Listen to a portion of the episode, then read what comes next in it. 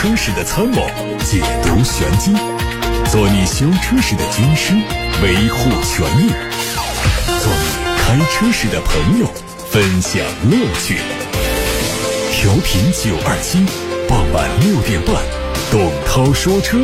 只和车友在一起。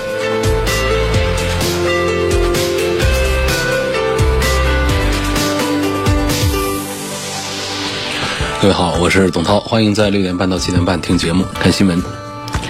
日前，硬核大玩具火炮全国上市了，售价是十七万九千八起，提供了舒适包、科技包两种选装套餐，满足用户更多个性化需求。在上市的现场，火炮在“预炮而行 ”APP 开启了限量抢购，首批就已经售罄。成功购车用户可以享受八千八百四十八元的权益大礼包，同时科技包优惠两千。七月一号十二点将开启第二批抢购。从亮相以来，火炮攀珠峰、穿滇藏、沪科考进行万里测试，尽显硬核实力。彰显出无惧挑战的越野精神。作为炮弹计划的新成员，硬核大玩具火炮以粗犷越野风格、强大的越野性能、便利的拓展改装空间，成为酷玩越野竞技人群的超高性价比之选。近日，广汽丰田 TNGA 豪华大型 SUV 全新第四代汉兰达上市。作为率先开辟豪华大七座 SUV 市场的全球战略车型，汉兰达已经走过了二十一年光辉历程，全球销量超过四百四十五万台。近年来，随着汽车新四化浪潮汹涌而来，作为国内最早实现电动化汽车量销的企业之一，广汽丰田一直积极响应国家新能源发展政策和碳中和目标。持续导入全勤动力新技术，致力实现车型的全面电动化。依托丰田 TNGA 架构和先进混动技术的双重加持，第四代全新汉兰达的到来将拉开广汽丰田电动化时代的又一个新序幕。最近，本田在年度股东大会上宣布，到2040年会停止销售新的燃油汽车，只销售电动汽车和其他不排放二氧化碳的汽车。该公司将成为日本第一个官宣未来会停止销售燃油车的企业。不久前，本田宣布氢燃料电池车将在年内停产，未来将更加专注于电动汽车。除了本田，奥迪也宣布将在2026年之后停止生产新的内燃机汽车，专注纯电动动力。奥迪首席执行官预测，电动汽车的电池成本到2025年左右预计会下降一半以上。而在即将生效的欧七能效标准背景下，内燃机车的合规成本会大幅度增长，届时可能会和电动汽车的成本持平，甚至是出现反转。一汽大众全新旗舰 SUV 揽境已经上市了，它有六款配置，提供 2.0T 标准功率、2.0T 高功率、2.5T V6 版本三款发动机，匹配的都是七速的湿式双离合变速器，价格区间是二十九万九千九到三十九万九千九。外观上看到前脸中网和大灯融成了经典的 T 字造型，内部还有贯穿式的镀铬装饰，车长超过了五米，轴距将近三米，和大众途昂保持一致。上汽奥迪在上海车展前夕发布了旗下的第一款纯电动 SUV 概念车。根据规划，量产车会在年内发布，明年一季度上市。从网传的相关路试照片看，采用的是一创家族最新的设计语言，整体尺寸比 Q4 一创更大，可能和 ID.6X 比较接近。动力部分预计会提供包括单电机、双电机四驱版的多种动力组合，配备的容量电池组是八十三点四千瓦时，新国标下的续航里程大于五百六十公里。本田还正式发布了旗下的全新一代思域两厢版的官图，预计九月份率先海外上市。国内方面，全新一代三厢思域计划在今年的下半年发布，在年底或者是明年年初开售。两厢版本估计是推迟一年左右上市。图上看到前脸的整体设计思路依然还是维持了三厢版的车型，贯穿式的尾灯是第一次出现在思域的车身上，相比三厢版的辨识度明显更高一些。相比现款，它的长度、宽度都有增加，高度略有。缩减，轴距加长了三点五公分，内饰设计和全新思域三厢版基本一致。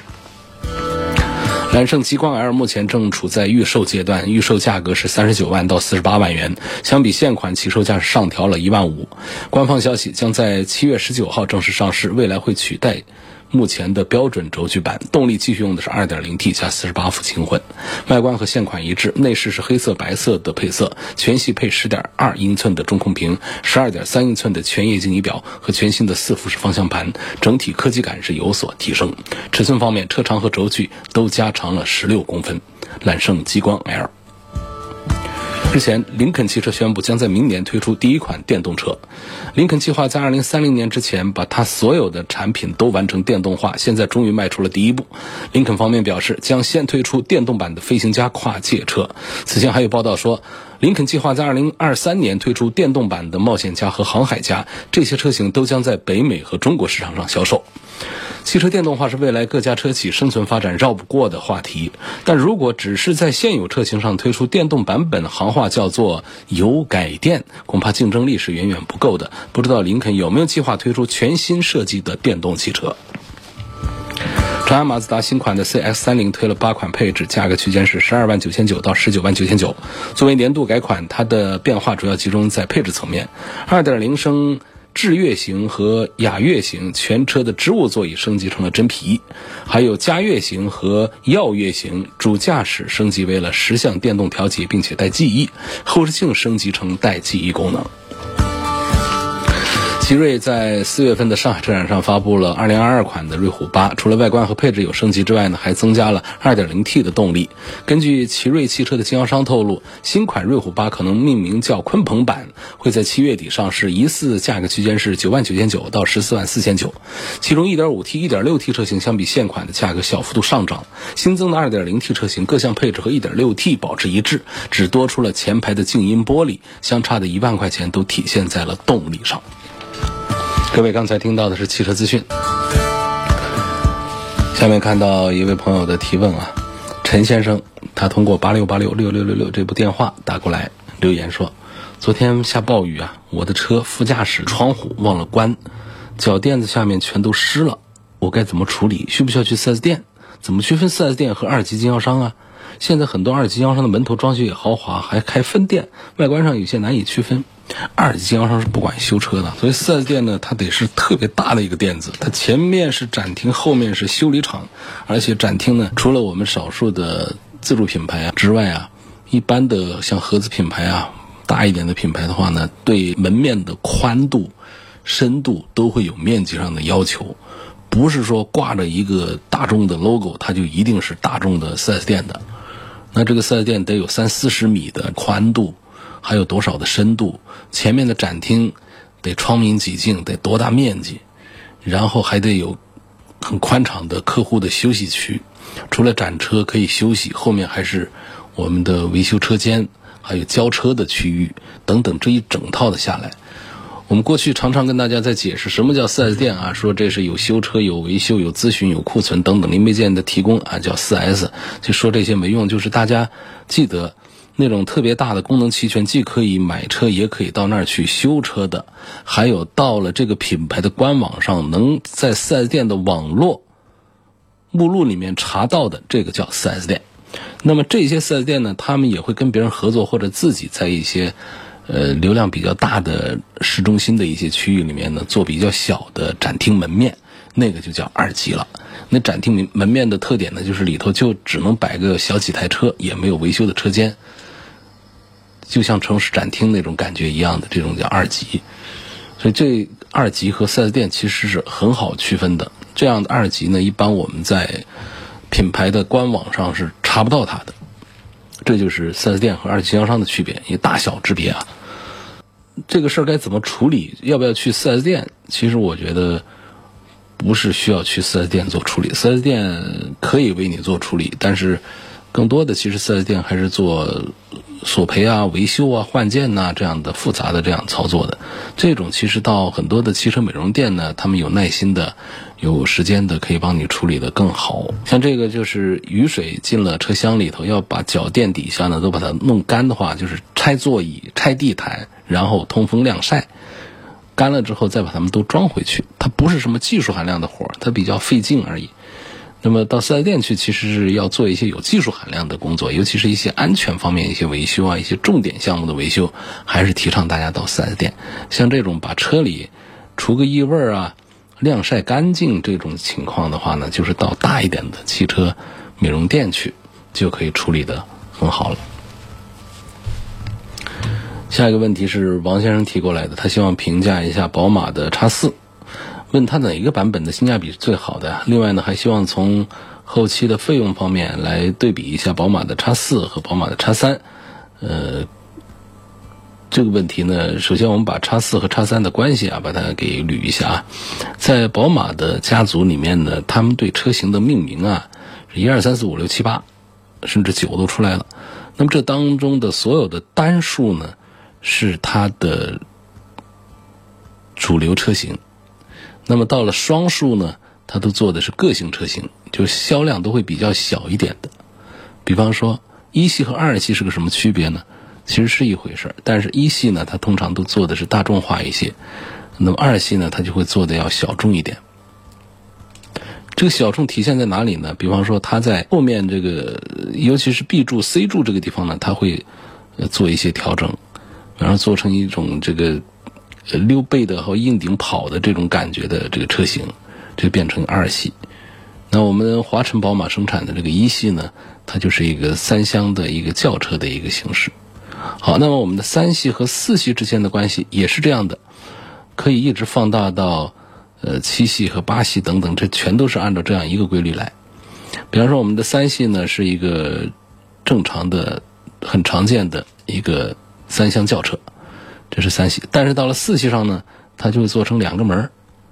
然后呢后面再做一个溜背或者是掀背敞篷这种，就是它可以叫硬顶跑车，或者叫软顶敞篷跑车，或者叫掀背车等等，它就不再是一个呃纯粹的那种三厢轿车的感觉。其实它们的底盘呢、动力啊都是一样的，但是在调教上会出现一点区别，就是出在一个平台上，包括大量的配件也都是一样的，外观上会做出一些不同，内饰上都是一样的。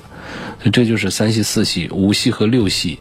等等，这就是这么一种关系了。好，那么在叉三和叉四之间，带 X 呢，就代表了这是宝马的一款 SUV 车型。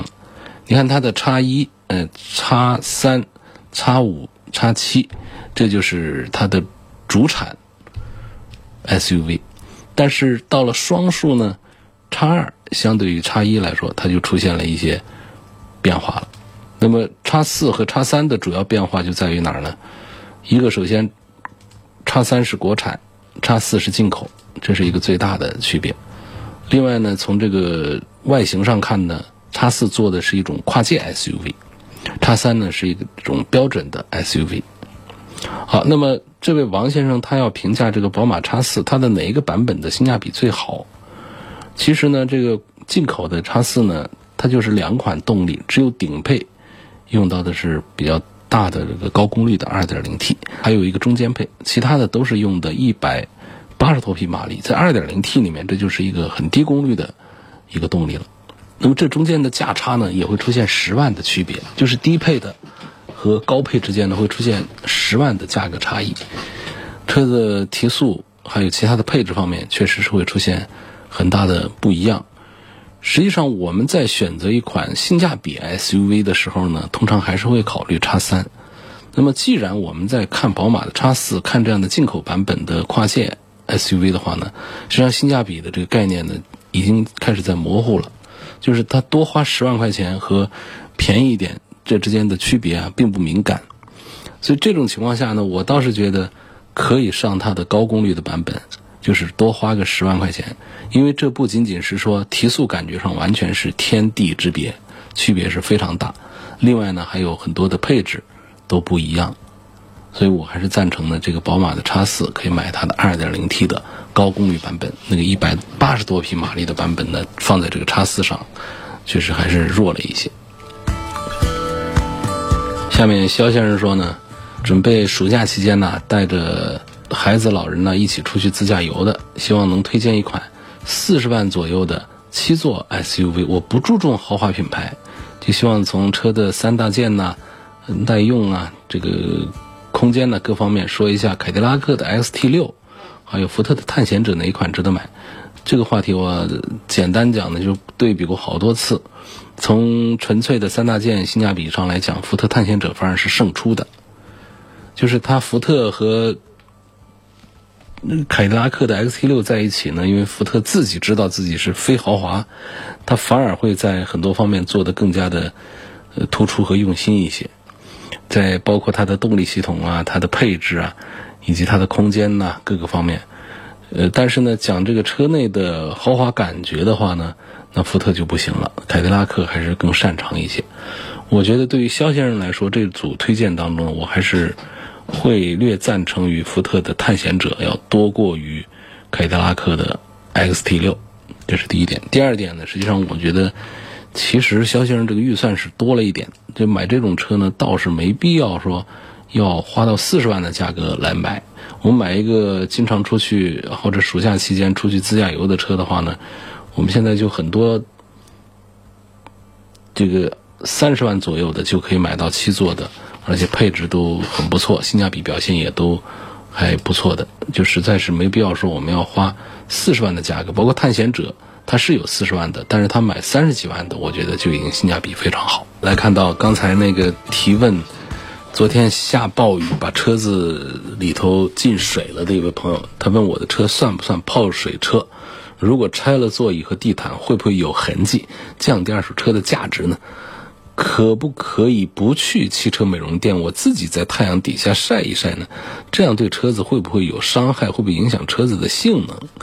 啊，他说的就是昨天下大暴雨，他车子的副驾驶窗户没关，所以这脚垫下面就全是水啊，这种情况。应该怎么处理？我觉得这个不算泡水车，但这个确实属于是进水车。泡水车通常是指呢，第一个呢是水从下往上比较多，从底地底下漫上来的进入到车内。那这种有个什么特点呢？就是大量的泥沙呀那种东西都会在我们车厢里头各个角落和地毯呢这些地方沉淀，然后没有办法彻底的去除。所以这种泡水车是很容易在后期啊。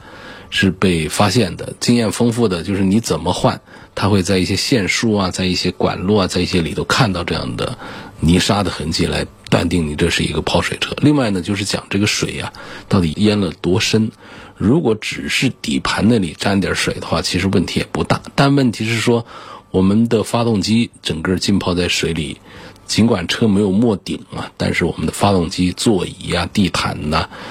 包括仪表台的一部分都如果进水的话，这个就属于是比较严重的泡水车。这种呢，它对于我们发动机啊，对于我们的电器啊，对于我们很多方面，它是有隐形的一些伤害的。尽管说我们可以把它干透，但是也可能会导致还有一些故障、隐患。所以他们的二手车的价值会被贬低。但你这种呢，从上往下来的这种雨水的话呢，实际上弄干以后呢。也不会出现那种泡水车，车前车后后备箱啊，各种小的细节里面都能发现的一些问题。而且呢，它不一定说对于我们的车辆的电器件造成了一些多少伤害。本身底盘也都做了防锈的一些处理，这个倒是不用太担心。但如果说你自己通过太阳晒的话呢，可能还把它搞不好。这个是非得把它拆开了之后呢，才可以把它弄好。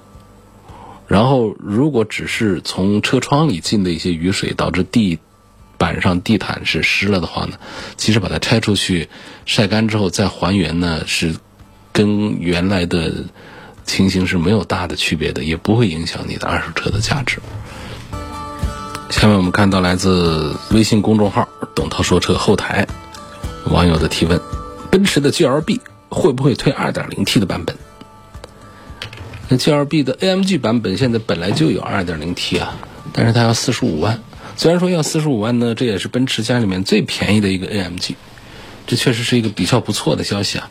因为在奔驰推出这个 G L B 之后呢，大家最头疼的是它的低功率的小排量的发动机。为什么大家会有这样的一种不高兴呢？实际上是因为这个车又便宜，又是个品牌，车子尺寸还不小。好多奔驰、宝马、奥迪的一些便宜车呢，入门车呢，它空间小的让人觉得受不了、不实用。所以，它如果这个车子空间做的特别小，也许上个 1.3T 呢，大家并不是那么的在意。问题就是它已经很接近我们对于一款奔驰的呃需要了，但是呢，它的动力呢成了一个明显的一个让人不满意的点，它就被放大了。所以说，大家在期盼着推出 2.0T 的版本。那么，它推了一个 AMG 版本的 2.0T 呢，是不是在预算上又超出了大家？我都花45万去买个车了，我还要买 GLB 吗？喜欢买这种不讲性价比只讲性能的 AMG 的话呢，通常也不大会看得上四十五万来买这么一个个子这么大的一个 GLB 了。反而是我们平常在家常用车方面需要一个空间又比较实用、动力也不能太弱的一个奔驰。那么 GLB 呢，它空间就在那儿，还不错，样子也还复古，还好看，就是一个 1.3T。其实大多数人开起来呀是不觉得慢的，就是见不得说是 1.3T，觉得让这个车啊。呃，很没有价值，但实际上这个观点我并不认同。首先，这个价格在这儿，那二十万出头，现在优惠完了就是很便宜的一个大个子的一个奔驰，你会嫌它动力弱，但是呢，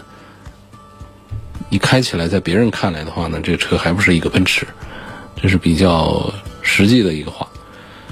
那么在二点零 T 版本的。G L B 如果推出来之后呢，价格肯定是过了三十万以上去了。这样的话呢，它会对于奔驰自己家的 G L C 啊造成一个影响。包括一点五 T 的版本，G L B 都会非常慎重的推出来，因为它要维护它的主销，G L C 才是它的主销，让它挣钱的、走量的一个产品。如果 G L B 和 G L C 两个自相残杀的话呢，这个对奔驰的总体大盘来说呢，这是一个损失，这是奔驰不愿意看到的。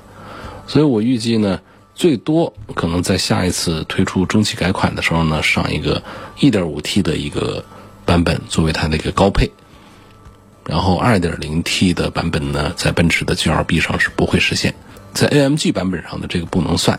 那个就是 2.0T 的。下面还有一个网友说：“我的名下的两辆小车车牌照能不能互换？能互换啊，一车一牌，大家都懂这个道理。那汽车上牌照之后呢，它一般是呃不给重新换牌照，除非过户之后重新办。那如果一辆车呢被这个悬挂两个不同的车牌的话，显然它就是违法的。但这是过去。那从一九年开始呢？”就有一个放管服的新政策实行，就是可以申请互换机动车的号牌，放宽原有的原机动车号牌的时限。就是大家如果名下有两辆车，并且是号牌同类的非营运的车辆，就可以互换。也就是说，你是一个黄牌一个蓝牌，那是不行的。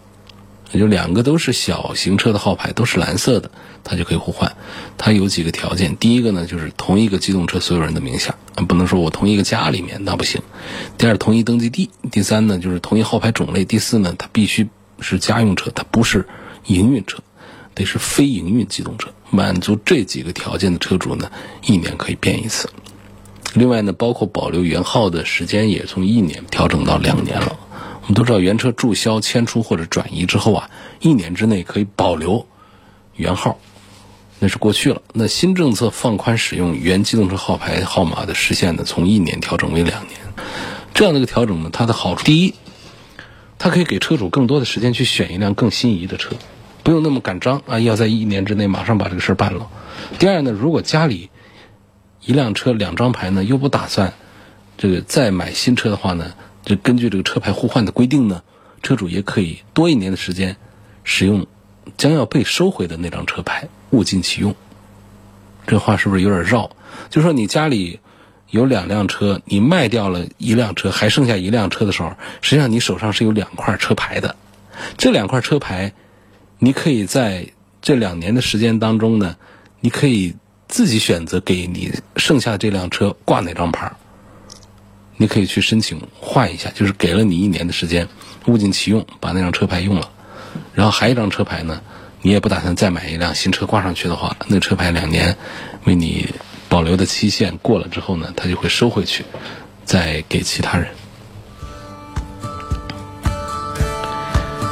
下面有个朋友说，关于一个哈弗 H 八的一个问题，他说厂家已经停产这个车，武汉的一家四 S 店呢，说是。配件要等到七月底才有，所以要维权。这个其实不是明显的一些什么需要维权的一些问题啊，就是厂家把这个车停产呢，这是厂家的一个权利，呃营销计划，这个没有办法说不许它停产。那么如果说这个车停产之后，这个四 S 店不给咱们维修，其实呢。这种极端情况下是很少的。如果出现这种情况，那是违反了三包法，侵犯我们消费者的权益。不管是在不在质保期之内啊，其实这个厂家都是有义务来对我们的车辆进行这个呃后期的这个保证维修的。那么它的停产的车配件周转比较困难，比较慢，其实这个不侵犯什么权益啊。他说七月二十九号才有配件，我们说这不行，你得马上给我弄配件来，要不然我就投诉你。这个其实，在现行的三包法规里面，是消费者这一方是得不到保护的，是没有什么问题的。好，我看到这一条。